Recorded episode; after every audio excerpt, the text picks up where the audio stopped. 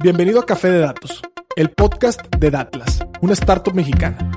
En este espacio hablaremos de analítica de datos, cómo monetizar información y tendremos invitados con los que platicaremos acerca de emprendimiento y transformación digital. Si estás liderando, planeas liderar o participas en una estrategia de transformación digital, Café de Datos es ideal para nutrir tus conocimientos de analítica e inteligencia artificial conocer los métodos populares en la industria, obtener nuevas ideas y disfrutar de las historias que tenemos para contarte. Porque los datos van mejor con café. Arrancamos. ¿Qué tal? ¿Cómo están? Bienvenidos a un nuevo episodio de Café de Datos, su podcast favorito de analítica.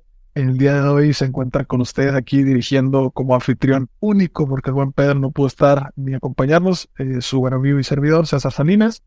Muchísimo gusto estar una vez más con ustedes y el día de hoy pues justamente estoy platicando con una invitada de lujo. Pocas veces tengo la fortuna de, platicar eh, con alguien que haya tenido una trayectoria como la que tiene Marina, pero pues bueno, ahorita ella misma se los contará, así que le damos la bienvenida a Marina Díaz. ¿Cómo estás, Marina? Muchísimas gracias por el tiempo. Gracias, gracias. Gracias por recibirme. Feliz de estar acá. No, no, nosotros felices de tenerte por acá.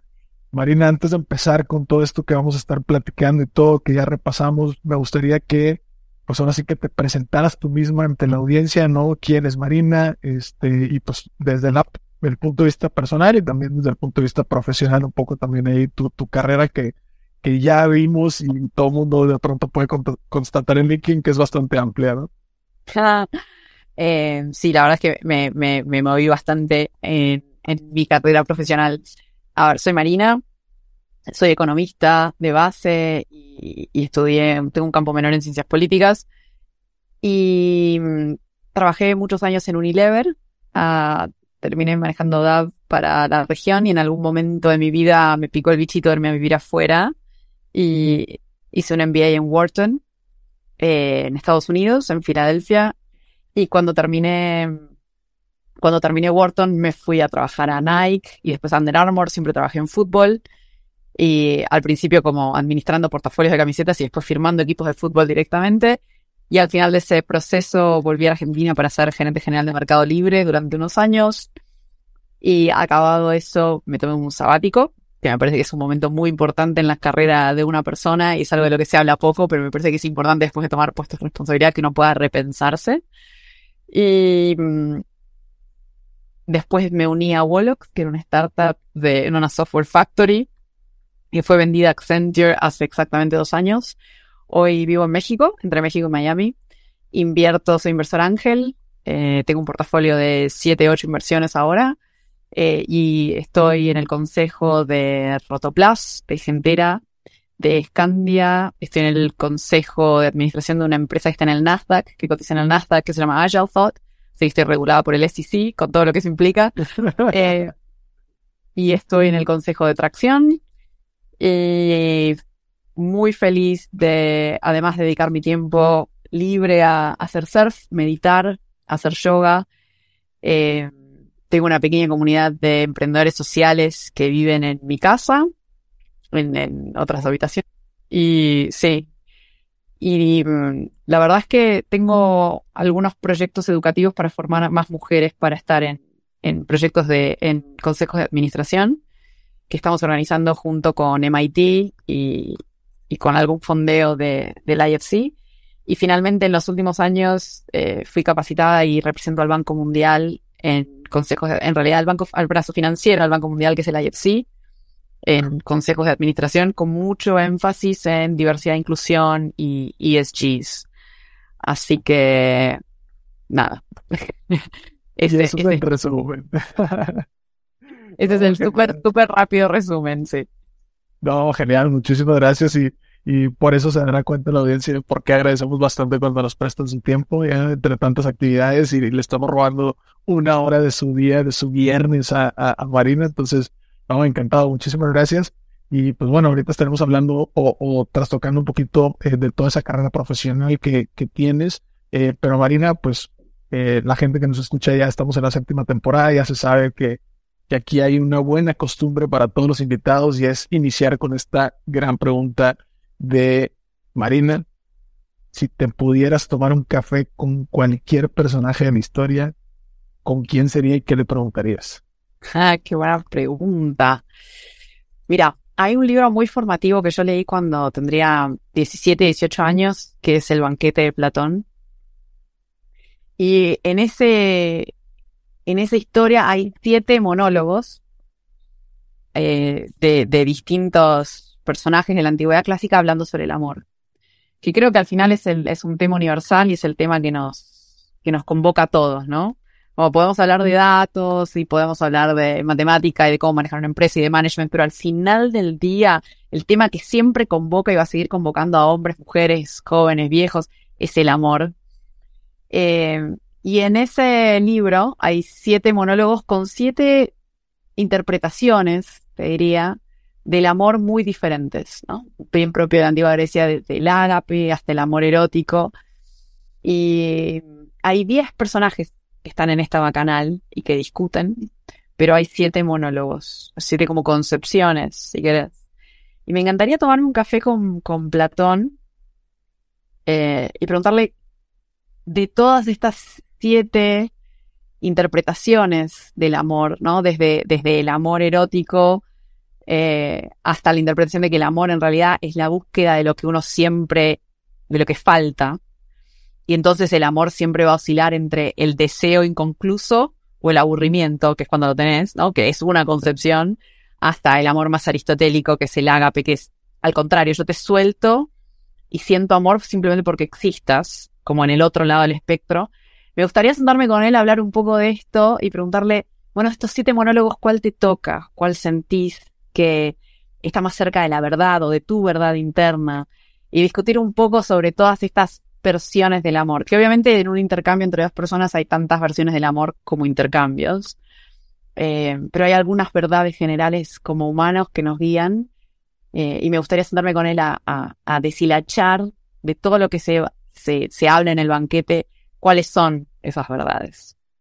Muy, muy, interesante. Y, fíjate que lo, estoy anotando ya como recomendación eh, personal porque yo escribo poesía desde hace muchos años escribo poesía y, me gusta mucho justamente este, pues ahí escribir mucho de este tema de, del amor, del desamor y al final del día, como dices tú, emociones que nos conectan a todos eh, los seres humanos sin, importar edades ni, ni nada. Entonces, me lo tomo como, como recomendación personal y pues bueno, eh, le toca a la audiencia también de pronto eh, tomar estas recomendaciones. Ya nos ha tocado gente que, que menciona de pronto deportistas, que, que menciona de pronto eh, mismos filósofos, ¿no? Gente a lo mejor de la vida religiosa, gente de, la parte política. Entonces, encantado. Muchísimas gracias por compartirnos esta pequeña parte eh, tuya, mi estimada Marina. Ahora sí que entrando al, al tema como más profesional, me gustaría justamente iniciar o abrir esta conversación, como tú mismo lo decías ahorita en tu introducción, eh, yéndonos hacia la parte de, tus inicios, ¿no? Me mencionabas justamente que, muchos años trabajaste en, en, en Unilever, entonces sabemos que justamente, digo, tuviste tu iniciación como todo mundo eh, tuvimos en, en, algún otro lado y luego fuiste eh, parte justamente de, de, Unilever. Y en esta parte de, de desarrollar una marca como Dove, eh, o, o Dove, o de pronto que alguien le, puede decir de diferente manera, pero en esta marca de, de Dove, eh, que te tocó justamente desarrollar e implementar todos estos planes para desarrollar la marca en toda una región, etcétera, eh, y que aparte sabemos que todo esto lo desarrollaste pues justamente en una temporalidad que ahorita nos va a ser contando ahí, llevándonos entre los años y todo. Nos gustaría que nos contaras un poco cómo era este desarrollo o, qué tipos de datos analizaban, qué tecnologías se utilizaban, qué ejercicios hacían, qué metodologías, o sea, cómo era todo este desarrollo y la implementación de un plan de desarrollo de, una marca, de un producto como este eh, en aquel entonces, ¿no?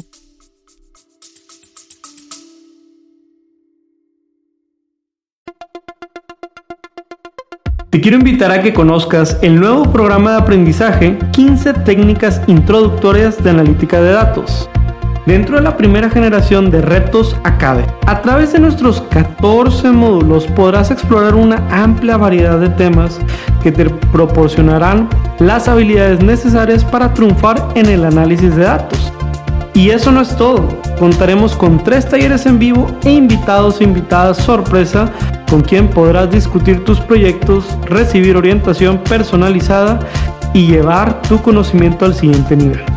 Y si para cuando estás escuchando esta promoción ya venció, recuerda que siempre podrás encontrar contenido de aprendizaje en www.datlasacademy.com.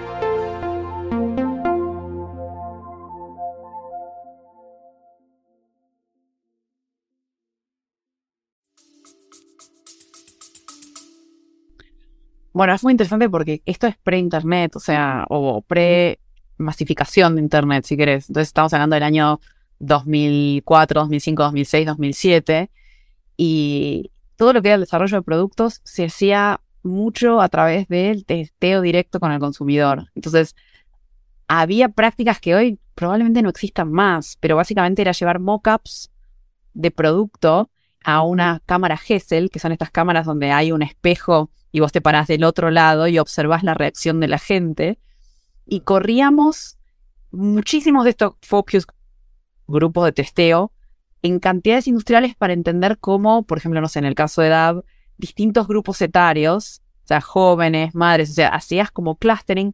Todo lo que hoy haces eh, tocando un botón, eh, ¿no? Digo, y, obviamente tenemos todo el tema de privacidad, pero, pero si Internet tuviese la tuviésemos la posibilidad de ver de forma perfecta las identidades, de la forma de elegir las personas, podríamos crear el producto casi perfecto, ¿no? Para, para cada uno. Entonces, lo que nosotros hacíamos era iterar de una forma muy rudimentaria lo mismo que hoy puedes hacer para miles o millones de puntos de datos, lo hacíamos de manera muy intuitiva y rudimentaria en una cámara Gesell, eh, con una, haciéndolo de la manera más em, disciplinada posible, ¿no? Como para poder sacar conclusiones. Entonces, obviamente había una parrilla de preguntas estandarizada, eh, tomábamos, tratábamos de hacer preguntas binomiales como para ver si eran estadísticamente significativas o no, tratábamos de correr correlaciones entre las variables, y, pero al final no terminaban siendo eh, mínimos cuadrados ordinarios, tipo una regresión en una planilla de Excel. Eh, y la realidad es que algo que descubrís cuando no digamos, tratábamos de ser lo más disciplinados posibles, nuevamente, pero había mucho de las elecciones o las decisiones que se tomaban en términos de la creación de ese producto que eran muy intuitivas y que venían de confiar en que nuestro cerebro, después de haber visto decenas, sino cientos de mujeres y hombres probando el producto, eh, nada, tratar de hacernos carne y tratar de tomar elecciones desde un lugar como más estomacal. Entonces, obviamente, había eh, errores catastróficos. Tardabas tal vez un año en lanzar un producto y después no le gustaba a nadie o no vendía, porque de vuelta es imposible generar el, nivel de, eh, disciplina y, ser riguroso, de rigurosidad, eh, sin, sin las herramientas que tenemos hoy, ¿no? Entonces, nada, eso, era, muy divertido, tenías muchísimo más espacio para la creatividad, había muchas más discusiones que hoy serían ridículas, te diría. Eh, pero, pero, pero la verdad es que me, divertí mucho. Pero los datos eran tomados como lo que eran. Eran un indicador en una dirección. Y, me encanta cómo, perdón, perdón que te interrumpa, Marina, pero, me encanta cómo ahorita, y, y tú misma lo mencionabas, de, pronto haciendo el, juicio, hoy le decimos de pronto a esas técnicas a lo mejor muy rudimentarias, pero en ese momento pues era lo mejor que había, ¿no? O sea, quizás... Era lo mejor que podías hacer, sin duda. Quizás, quizás ahorita nos atrevemos a juzgarlo, pues obviamente con lo que hoy en día conocemos y tenemos al alcance en las herramientas nuevas y las metodologías nuevas, pero en ese entonces pues era lo mejor. Estas cámaras que dices, las GESEL, que de pronto hacemos mucho nosotros la, analogía, por el que no las conozca, digo, la pueden googlear, ¿no? Como siempre, pero para quien no las conozca, según la analogía, que son estas cámaras tipo de, de serie de policías, ¿no? Que de pronto pues, ellos no te ven a ti, ¿no? Pero tú puedes verlos perfectamente. Y, y, como dices tú, al final también es algo bien importante el tema de eh, que muchas veces también lo dejan pasar en el tema de, de analítica de datos y, y, sobre todo la gente con la que platicamos, del tema de todas estas metodologías parten de un, de un punto común que es, están centradas en el usuario al final del día veías al usuario, al final del día testeabas con el usuario, al final del día exponías al usuario el producto. Cosas que de pronto ahorita, pues sí, hay mucho avance y muchos datos y muchas herramientas y lo que tú quieras, pero de pronto hay gente que no tiene al usuario en medio de ese ejercicio, ¿no? Y, creo que ese es uno de los pecados más grandes que de pronto hoy tenemos, eh, como decía Marina, del otro lado de la moneda, ¿no? Nos vamos directamente a hacer modelos, nos vamos directamente a hacer correlaciones, nos vamos y nunca le preguntamos al usuario qué le parece, cómo se siente, si le gusta o no le gusta, ¿no? Y de pronto, pues, esos mismos errores eh, catastróficos que mencionaba Marina hoy se dan a pesar de estas herramientas y nuevas metodologías, ¿no? Entonces, creo que esa parte es bien, bien interesante, ¿no? Yo creo que se dan menos hoy y de todas maneras, porque cuando creas un producto digital, en realidad, viste, toda la gente de UX y UI está todo el tiempo haciendo A-B testing, ¿sabes? Y es más difícil pelearte contra los datos. Lo que nos pasaba en ese momento era que teníamos lo que se llama confirmation bias, que es si los datos no confirman lo que yo ya decidí antes que voy a hacer, bueno, los desestimo. Hoy, cuando tenés un A-B testing bien planteado, etcétera, eh, y, hay recurrencia, es más difícil que desestimes. Pero es verdad, o sea, el tema de productos centrados en el usuario hoy está muy en boga, pero creo que en los, orígenes de, Internet o, digamos, hace apenas unos años atrás, que no teníamos tanta noción de que teníamos que estar testeando permanentemente con usuarios, eh, sí, aparecían cosas que eran ridículas.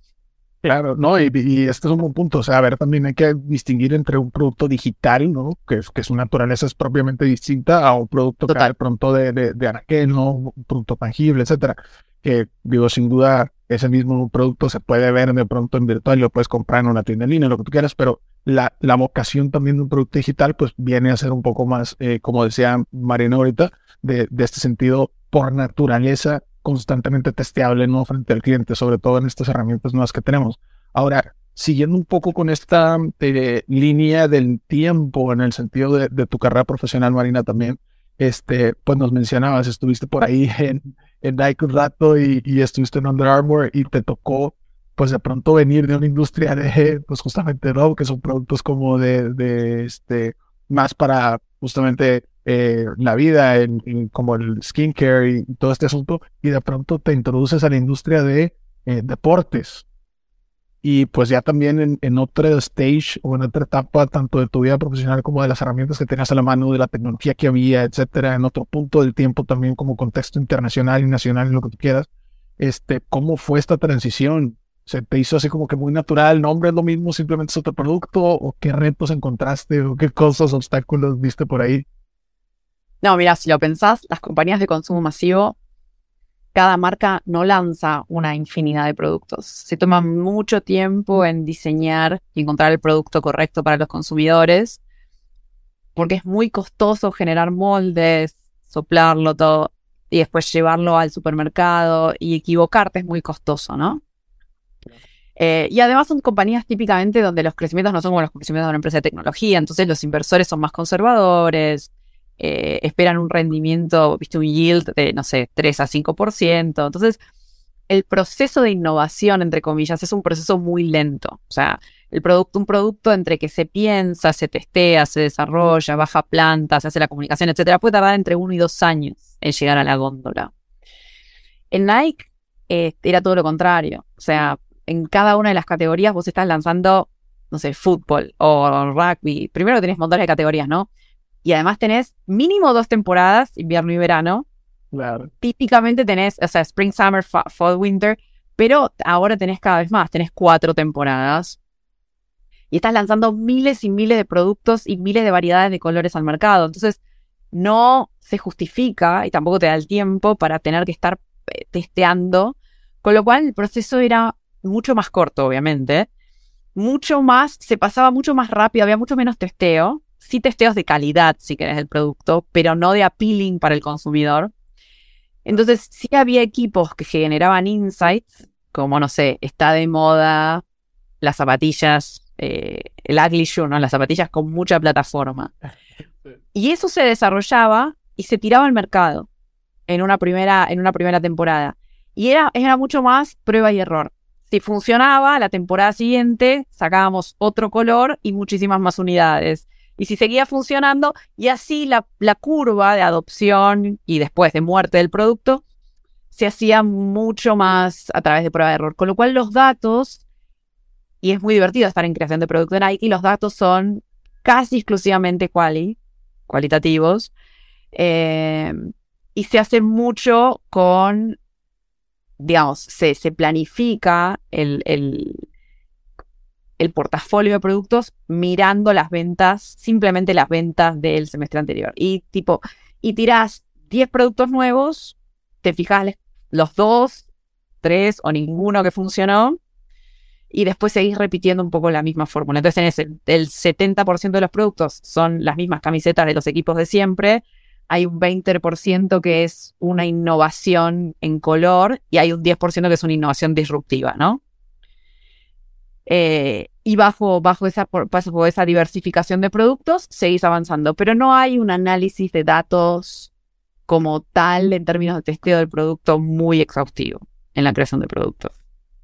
Claro, y, y, me encanta porque justamente, digo, a nada más contexto para quien nos está escuchando. Justamente, eh, Mariana lo mencionaba, fútbol y rugby. O sea, nos referimos a lo que conocemos de pronto en México como fútbol americano, tal cual, ¿no? Y el rugby, que es como su eh, homólogo hermano primo, ¿no? Que, que por allá se, maneja más en, Australia. Tú trabajabas en fútbol, fútbol, ¿eh? Fútbol global. Fútbol, soccer. Cruz Azul.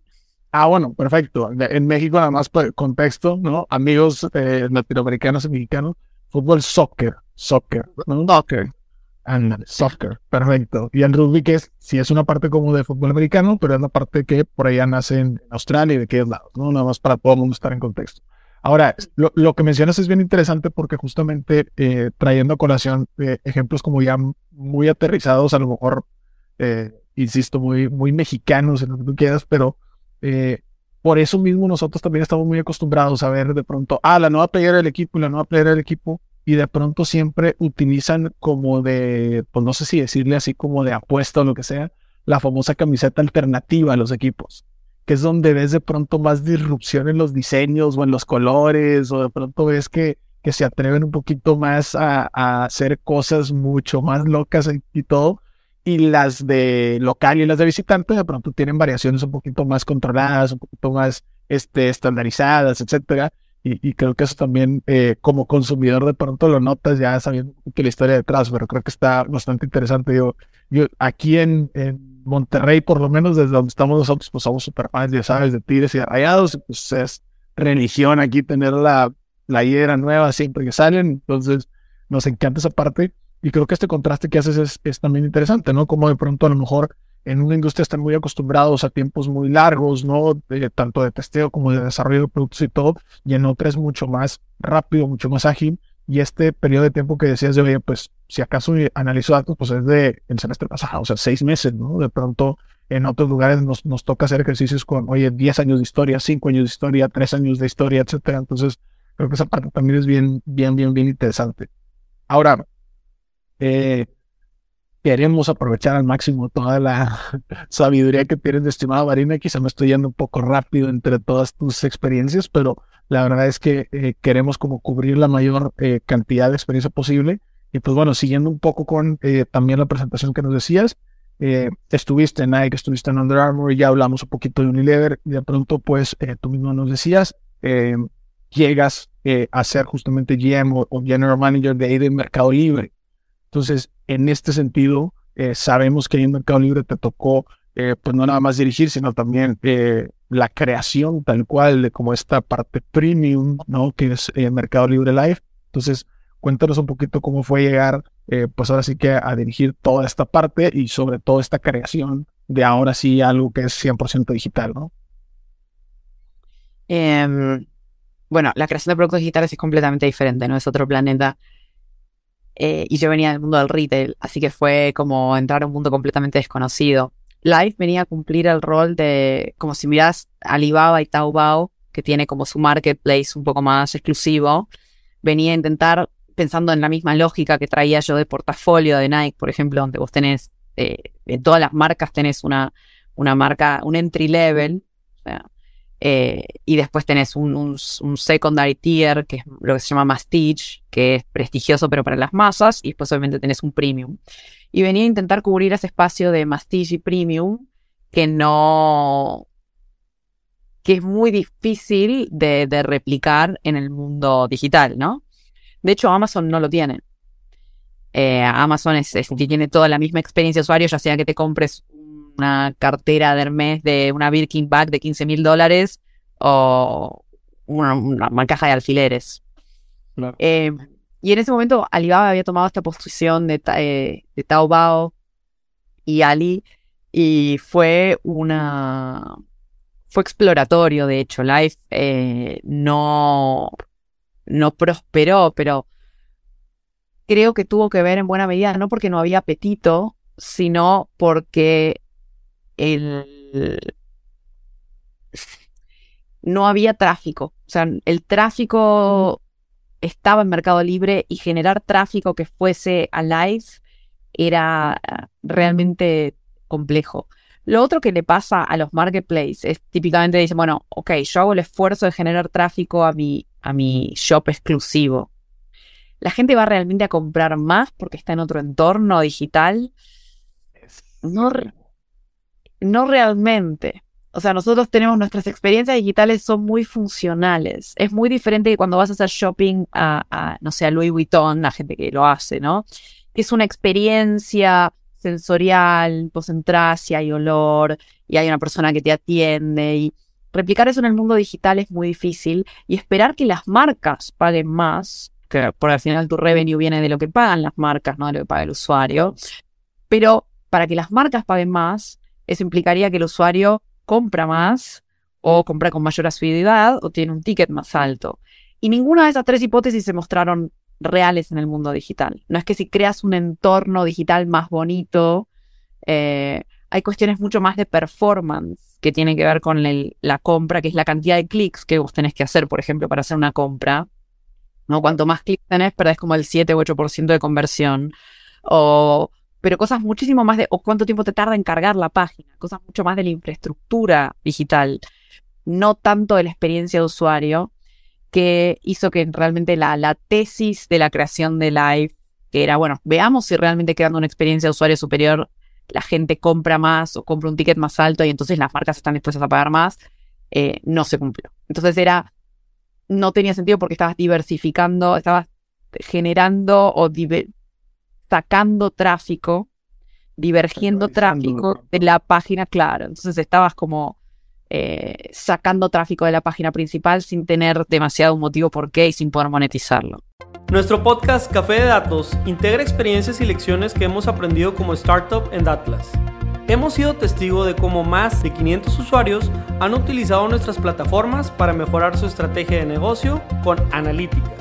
Este año estamos llegando a más lugares en México a través de nuestro programa Socios, una alianza que integra agencias de marketing y firmas de consultoría alrededor de todo México. Con esto, fusionamos las capacidades tecnológicas de Datlas y la experiencia local de consultores expertos. ¿Te interesa ser socio? Te invitamos a entrar a nuestro sitio web www.datlas.mx y revisar la sección de licencias. ¿Qué tal? Estamos de regreso en su episodio de Café de Datos, temporada 7, por aquí platicando con Marina Díaz, que nos está regalando tiempo de su viernes. Acabamos de pues, hacer un como fast forward en toda la carrera que ha tenido Marina. Ya nos estuvo contando de eh, todo lo que hacían en Unilever y cómo era como estos tiempos de tener que analizar datos y testeos y todo antes de Internet. Platicamos un poquito también de todo lo que hizo en, en Nike Under Armour eh, cómo fue transicionar de, una industria a otra, cómo fue justamente vivir ya con estas nuevas herramientas, toda la parte de análisis de datos y los testeos y toda esta parte de creación de productos. Y nos acaba de contar justamente eh, de todo lo que eh, vivió también en Mercado Libre, ¿no? ya 100% digital, ya justamente dirigiendo la creación de, este nuevo producto y todo, estos testeos. Y, y, creo que rescatar tres puntos bien importantes que justamente pues muchos de los que nos escuchan eh, saben que de pronto resaltamos mucho, sobre todo cuando platicamos con gente eh, como Marina, que tiene bastante experiencia, que es, pues, punto número uno, no porque tengas un sitio web bien bonito ya eh, te asegura el tráfico, que creo que es algo de lo bien importante que cabe mencionar. Punto número dos, ojo con la canibalización. De pronto tener un nuevo aparador y el mismo, tener una sucursal tú mismo enfrente de otra sucursal, pues de pronto no nada más significa más venta en una, ¿no? O en la nueva sucursal, sino de pronto a lo mejor puedes de pronto afectar los resultados de esa otra sucursal o de ese otro aparador. Entonces, esa parte también es bien importante. Y eh, pues finalmente el tema de hacer casos de negocio. ¿no? Cómo se traduce cada una de las cosas que desarrollamos, cómo se traduce cada una de las cosas que estamos haciendo en diseño, cómo se traduce cada uno de esos esfuerzos en el tema de retorno de inversión. ¿no? en el tema de más venta, en el tema de justificar que una eh, marca, un cliente te pague más, ¿no? Pensando en que eres un comercializador y tratas con marcas, y también que el usuario final le vea ese valor agregado o ese generador de valor para justificar un precio más alto. Entonces, creo que esas tres cosas que rescatamos son, son bastante importantes. Y pues bueno, en este sentido, Marina, siguiendo, pero es la protagonista por acá, entonces siguiendo un poco también eh, contigo, me gustaría eh, pasar un poquito a, estos roles más recientes que hoy tienes. Sabemos que eres parte de juntas directivas, que eres parte de muchos comités, tú misma lo mencionabas al principio cuando te eh, presentaste, entonces eh, me encantaría, y la gente creo que no me lo perdonaría si no te lo pregunto, eh, pues preguntarte alrededor de tú que estás ahí en, en la parte como más estratégica de estos negocios, qué tan relevante o, o de pronto qué tanto se platica en esas agendas los temas de transformación digital, los temas de analítica de datos, temas de tecnologías o de iniciativas o de megatendencias como la inteligencia artificial, como el Big Data, realmente son tema, no son tema, de qué manera se abordan, cómo se ven y, pues un poquito en esas esferas, ¿no? De, pronto cómo se vea todo esto. Eh, para los consejos de administración de diría que de casi todas las empresas de, Latinoamérica están hablando del tema de transformación digital porque es un imperativo estratégico. O sea, todos entienden, y sobre todo después de la pandemia, que si no te transformás, existe la posibilidad de que te derrumbas y se te acabe el negocio. Mm, con esto en la cabeza, también entendemos que en Latinoamérica toda la adopción llega naturalmente un poco más tarde, ¿no? Entonces, todos los eh, experimentos que se están haciendo en relación a inteligencia artificial, eh, blockchain aplicada, supply chain y este tipo de tecnologías como más cutting edge, son, eh, son eso, en realidad, son experimentos más que nada para que los equipos aprendan que modelos de negocio probados en los que la compañía se alinea y pone una inversión eh, significativa para realmente cambiar el core de, la empresa. Ahora, sí en términos de Big Data, o sea, en ciencia de datos, sobre todo las empresas que son eh, consumer oriented, o sea, digo, las que no son B2B, que no tienen, o que no venden un commodity, o que no tienen un modelo que es, eh, nada, de repetitivo, que no, no necesita demasiada innovación, eh, sí empiezan a tener ya departamentos de análisis de datos, juntamente con, a veces lo mezclan con marketing digital, todavía está muy mezclado, ¿no? Innovación con marketing digital. Debería estar, obviamente, naturalmente separado, pero sí creo que es el área que empieza a crecer cada vez más rápido. Y de hecho, los números hablan en México, o sea, quien, quien es un científico de datos probablemente tenga trabajo asegurado casi inmediatamente. Digo, no, es una, es una área de empleo negativo. Sí, y sobre todo, deja tú que la tengan asegurada aquí. Ya de pronto, por lo menos en Monterrey, nos encontramos con retos de que incluso, eh, pues somos una fuente de talento para exportar, ¿no? O sea, de pronto nuestros vecinos del norte también ya andan escauteando gente desde que son estudiantes, desde que son practicantes, ya se inventan el leadership allá, ya los quieren eh, dejar allá. Entonces, creo esa parte también es bien, bien importante. Eh, 100%. Y, como dices tú, si, si ya es una conversación ahí, ahí, arriba, creo que es bien importante entender esta parte de, oye, pues al final del día es un experimento con todo lo que eso conlleva, ¿no? Con el riesgo que eso conlleva, con la paciencia que eso conlleva, con los recursos que hay que meterle. Y creo que esta parte de, lo que mencionabas hacia el final, creo que es una transición, ¿no? De pronto, pues hay iniciativas que de pronto se, nacen o se conciben al interior de un área que a lo mejor no es propiamente el área natural de donde debía haber nacido y ya de pronto se van gestando o van creciendo y pues ya tienes de pronto eh, figuras como los Chief Data Officers, ya tienes figuras como justamente áreas centralizadas de ciertos grupos empresariales que son como el área central de innovación y todas las subsidiarias, pues eh, de ahí emana la innovación y cosas de ese estilo. Entonces creo que también es, esta parte es eh, interesante. Muchísimas gracias por esa perspectiva. Y aprovechando también, digo, yo sé que está un poco fuera del script que, que revisamos, pero aprovechando también esto que mencionabas de que te toca ser este angel investor o inversionista ángel, este, que de pronto conocemos por acá en, en México, eh, pues creo que también nos escucha mucho emprendedor, mucho colega que inició junto con nosotros hace seis años su startup, otros colegas que justamente están levantando inversión, están en esos procesos y todo. eh, pues ahora sí que desde tu trinchera como inversionista, si pudieras darle alguna recomendación a esas personas, sobre todo quienes están en el área tecnológica, de cómo armarse, qué busca un inversionista, qué, qué cosas te dan certidumbre, qué cosas crees que les pueden pues llevar un poquito más hacia esa parte de, del éxito en este pues nuevo mercado eh, que se está abriendo y sobre todo con todo esto de, de la demanda tan alta que hay ahorita post pandemia, ¿no? Eh, qué buena pregunta. A ver, eh, como inversora Ángel, hay que reconocer que el mercado está atravesando un momento bastante difícil. O sea, para todo el mundo está bastante difícil la, la búsqueda de inversión. Eh, hay empresas que están haciendo down rounds. Incluso empresas establecidas, digo, están haciendo limpiezas de su, de su plantel de tecnología. Em, creo que eso también tiene que ver, esto como una nota al pie, ¿no? Como que lo que nosotros considerábamos que en, después del estudio de Oxford hace cinco o seis años atrás, que pensábamos que la inteligencia artificial iba a reemplazar un montón de trabajos de bajo skill y que la gente que venía trabajando en tecnología eran los que estaban salvados en realidad lo que estamos viendo es el big replacement. O sea que los trabajos de hecho básicos como ser mozo o los que implican servicio o empatía no se movieron. De hecho, hay muchísima demanda y la gente que trabaja en tecnología está siendo reemplazada cada vez más por GPT-3, eh, digamos, sus equivalentes. la persona que hace código básico está muy cerquita de, o peligra más ser reemplazada que eh, un mozo o entonces creo que el estudio de Oxford entendió que iba a haber un reemplazo por inteligencia artificial, pero lo entendió mal. Eh, pero independientemente de eso, el mercado está difícil con la suba de tasas en Estados Unidos. Y entonces los inversores, ángeles y no ángeles, nos estamos poniendo mucho más duros, mucho más selectivos, porque obviamente hoy competís con un retorno del 5, 5,5, probablemente a fin de año cerca del 6% de las tasas en Estados Unidos. Eh, y eso está absorbiendo liquidez. La plata ya no es gratis como era antes. Con lo cual, hoy, si uno no tiene un team muy sólido, o sea, si alguien se te pone adelante y no tiene un team y no tiene un tech co-founder, la verdad es que va a ser difícil escucharlo.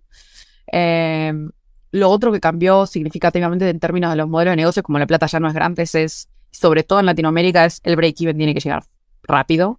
Estos modelos que existían antes de hago una ronda y subvenciono hasta el infinito, lo que, lo que en, la general le llamábamos VC2C, en vez de B2B o B2C era VC2C, que el plata del VC que va directo al consumidor para, para eh, subvencionar, bajar el CAC, el Customer Acquisition Cost, no existe más. O sea, si hoy me muestra un modelo que tarda, va a tardar 8, 4, te diría, años en, llegar a break-even, es, un no-go. Eh, de vuelta, los, las matrices de riesgo cambiaron significativamente. Y creo que lo tercero que hoy, eh, que eso ya estaba desde antes, pero hoy de vuelta con la, el cambio de matriz de riesgos es mucho más claro. Hoy le preguntas al founder o al equipo de founders cuál es el éxito que tenés en la cabeza. Porque yo necesito saber el horizonte y es, es una acquisition, es una IPO, se la vas a vender, a quién se la vas a vender, cómo se la vas a vender, es una q-hire, cuál es el exit in mind. Hoy las empresas que no empiezan con un exit in mind, que después obviamente eso puede cambiar, ¿no? A lo largo de la trayectoria de la empresa, también es muy difícil escuchar un pitch que no tenga ese nivel de pragmatismo. Órale, buen punto. Fíjate que eh, esto último me, me, llamó mucho la atención porque de, pronto a lo mejor los otros dos puntos son algo que, hemos visto mucho en, en la conversación y, y, en algunos este, pues foros en los que de pronto estamos, pero este último punto creo que es bastante importante, es una perspectiva que por lo menos este año es la primera vez que la escucho, entonces está interesante como tener esa claridad en el éxito, creo que es eh, bastante importante. Ahora, estamos llegando justamente al final del episodio, mi estimada Marina, pero eh, pues platicamos desde un inicio que nos ibas a contar una de tus muchas eh, ventures y aventuras, que es justamente que eres autora de un libro, ¿no? Que se llama Un Mundo sin Jefes. Entonces, por favor, antes de dejarte ir, cuéntanos de qué se trata el libro, cómo, de dónde te nació hacer un libro, qué onda y qué esperas lograr con el libro. Mira, el libro fue la aventura de las aventuras más eh, enriquecedoras y significativas que tuve en mi vida. Porque es como lo lancé al mundo sin saber qué iba a esperar y vendió miles y miles de ejemplares y recibí cientos y cientos de mensajes de gente que me dijo, Volví a estudiar, dejé mi trabajo, me fui a viajar. Mujeres que me dijeron, viajé sola por primera vez. Le dije a mi mujer y a, a, mis hijos adolescentes y a mi marido que a mis 57 años me iba a viajar sola.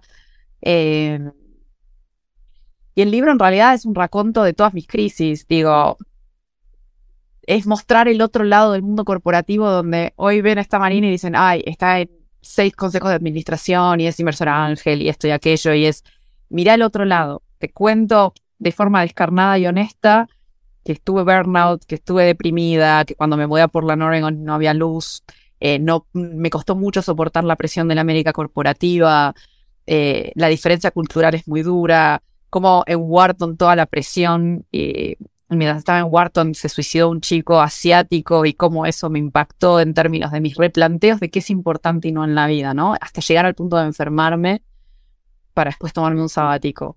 Y entender a lo largo del camino que la vida corporativa es una parte muy importante de tu vida, que puede ser muy enriquecedora, pero es un medio.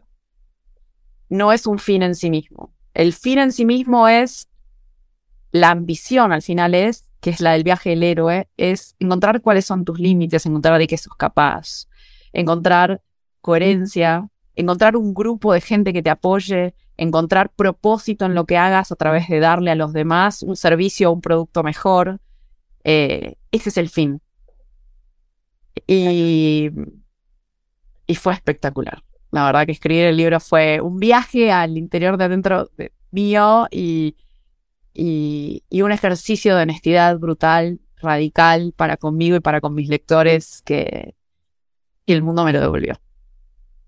No, muchísimas gracias por, por compartirnos esto y, digo, creo que eh, pues obviamente desde tu perspectiva creo que tiene mucho más riqueza, pero incluso nosotros es, es, la primera vez que en la agenda de planeación estratégica de este año, ¿no? Tenemos seis años apenas con la startup, eh, pues es la primera vez que pusimos tal cual en esa parte conversaciones con los muchachos de, oigan, en la vida, o sea, no nada más se trata de chambear, digo, también tenemos parte de ir a jugar básquet, tenemos parte de ir a hacer nuestra música, escribir poesía, hay quien le gusta pintar, hay quien le gusta hacer el piano, etcétera.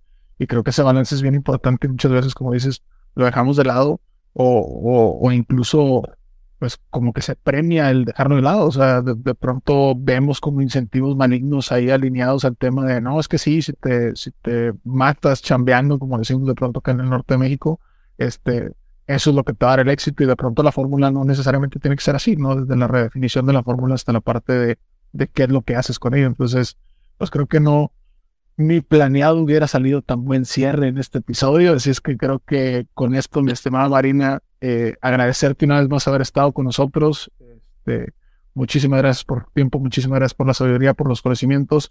Y pues nada, a todos los que nos escucharon también agradecerles por estos 45 o 50 minutos que nos regalaron de su tiempo. Esperemos que se hayan eh, nutrido de mucho conocimiento.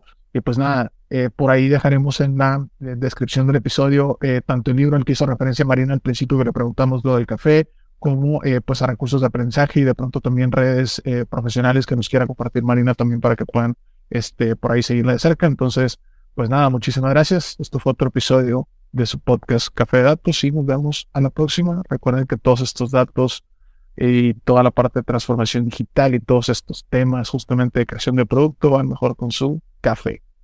Ánimo. Gracias. Hasta aquí el podcast de hoy. Gracias por escucharnos. Puedes seguir disfrutando de tu café y aprendiendo analítica de datos en nuestro blog con más de 180 columnas acerca de analítica, emprendimiento y transformación digital. Visita blogdatlas.wordpress.com y disfruta del contenido. Finalmente, no olvides suscribirte a Café de Datos, el podcast de la startup Datlas. Hasta la próxima.